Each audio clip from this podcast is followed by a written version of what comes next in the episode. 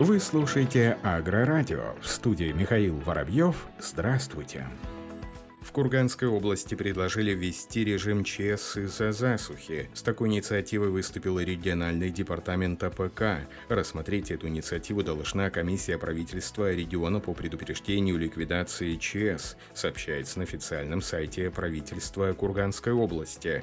Замгубернатора области по экономической политике Владимир Архипов подчеркнул, что до всех муниципальных образований доведен порядок подготовки для введения режима ЧС. По последним данным, курганскими синоптиками зафиксирован суховей почвенная засуха в четырех муниципальных округах и в четырех районах. Остальные муниципальные образования сделали запрос для подтверждения засухи. Ведется мониторинг ситуации. А Куртамышский муниципальный округ уже объявил режим ЧС на своей территории. Введение этого режима позволит сельхозтоваропроизводителям воспользоваться возможностью пролонгации кредитов и освободиться от штрафных санкций в случае недостижения целевых индикаторов индикаторов, прямого возмещения ущерба аграриям по причине пострадавших посевов за счет существующих финансовых инструментов пока не планируется, за исключением тех, кто застраховал посевы.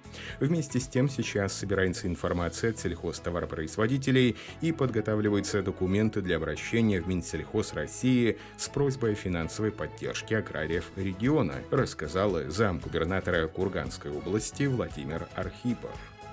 Азиатская ягодная дрозофила угрожает производству ягод и плодов России. Как сообщает пресс-служба Россельхознадзора, специалисты проводят работу по недопущению проникновения азиатской ягодной дрозофилы в Россию. Это опасный вредитель многих ягодных и плодовых культур. По решению Евразийской экономической комиссии номер 158 30 ноября 2016 года насекомое входит в единый перечень карантинных объектов Евразийского экономического союза. Азиатская ягодная дрозофила распространилась во многих странах Америки, Африки, Азии. Вредоносность личиночной стадии насекомого уже отмечается в 28 странах Европейского Союза и расширение ареала вредителя продолжается.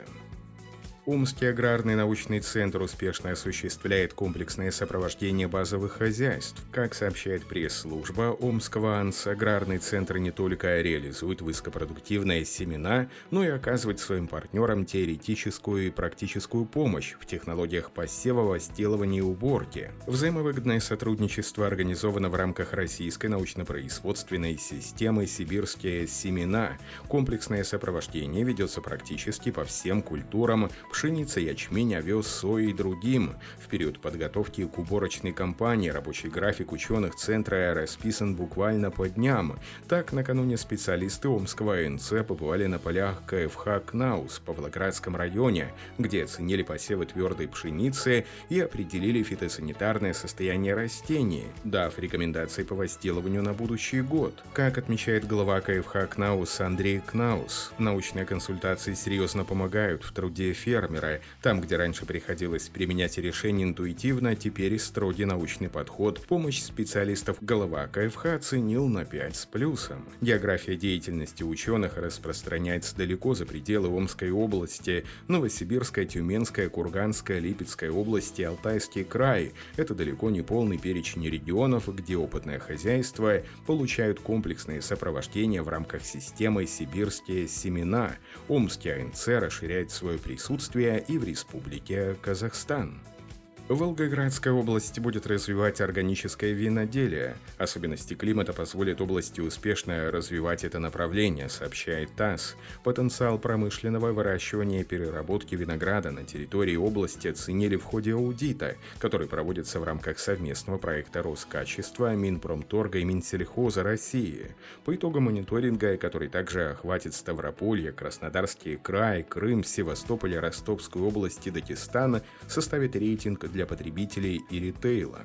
Как отмечается, в Волгоградской области резко континентальный климат с очень жарким до 45 градусов летом и морозной зимой. Условия сложные, виноградники нужно укрывать на зиму и дополнительно орошать жарким летом. Зато ветреный и сухой климат защищает их от болезней создает отличные условия для развития органического виноградарства. В регионе нет филоксеры, главного виноградного вредителя, пожирающего корни посадок. А значит, все сорта могут расти на своих корнях, сохраняя сохраняя первозданное своеобразие. Для развития органического виноделия это огромное преимущество, отмечают эксперты. Уточняется, что по другим видам органической продукции Волгоград считается одним из регионов-лидеров России, первой винодельней в регионе, которая подключится к органическому проекту Роскачества, может стать Покровская. Эксперты Роскачества ознакомились с фермерскими хозяйствами Волгоградской области, где выращивают и перерабатывают виноград. Специалисты отмечают, что в сложных климатических условиях местные аграрии получают хорошие результаты, особо подчеркнув возможности региона для развития органического направления. Часть территории области на федеральном уровне определена как пригодная для возделывания винограда зона.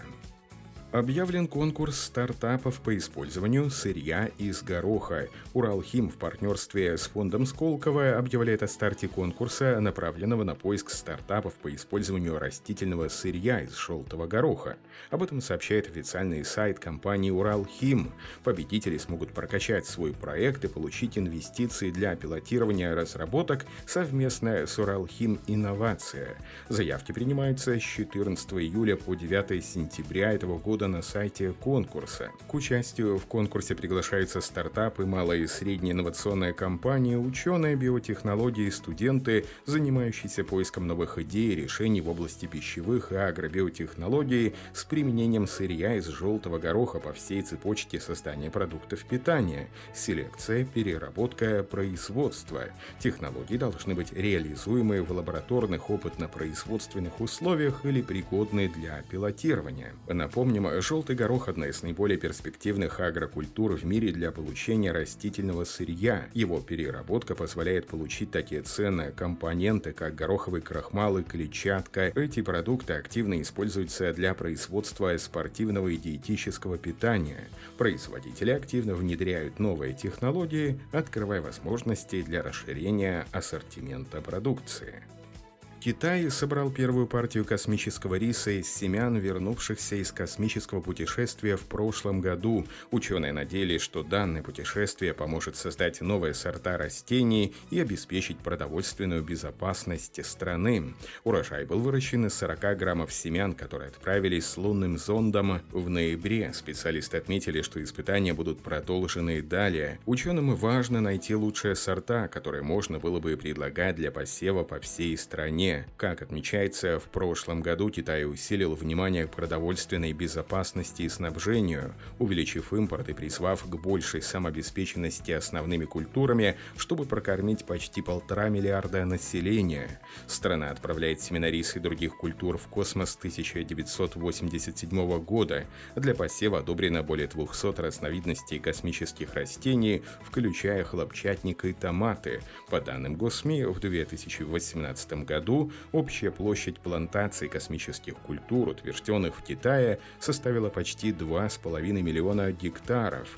После воздействия космической радиации и невесомости некоторые семена могут мутировать и давать более высокий урожай при повторной посадке на Земле.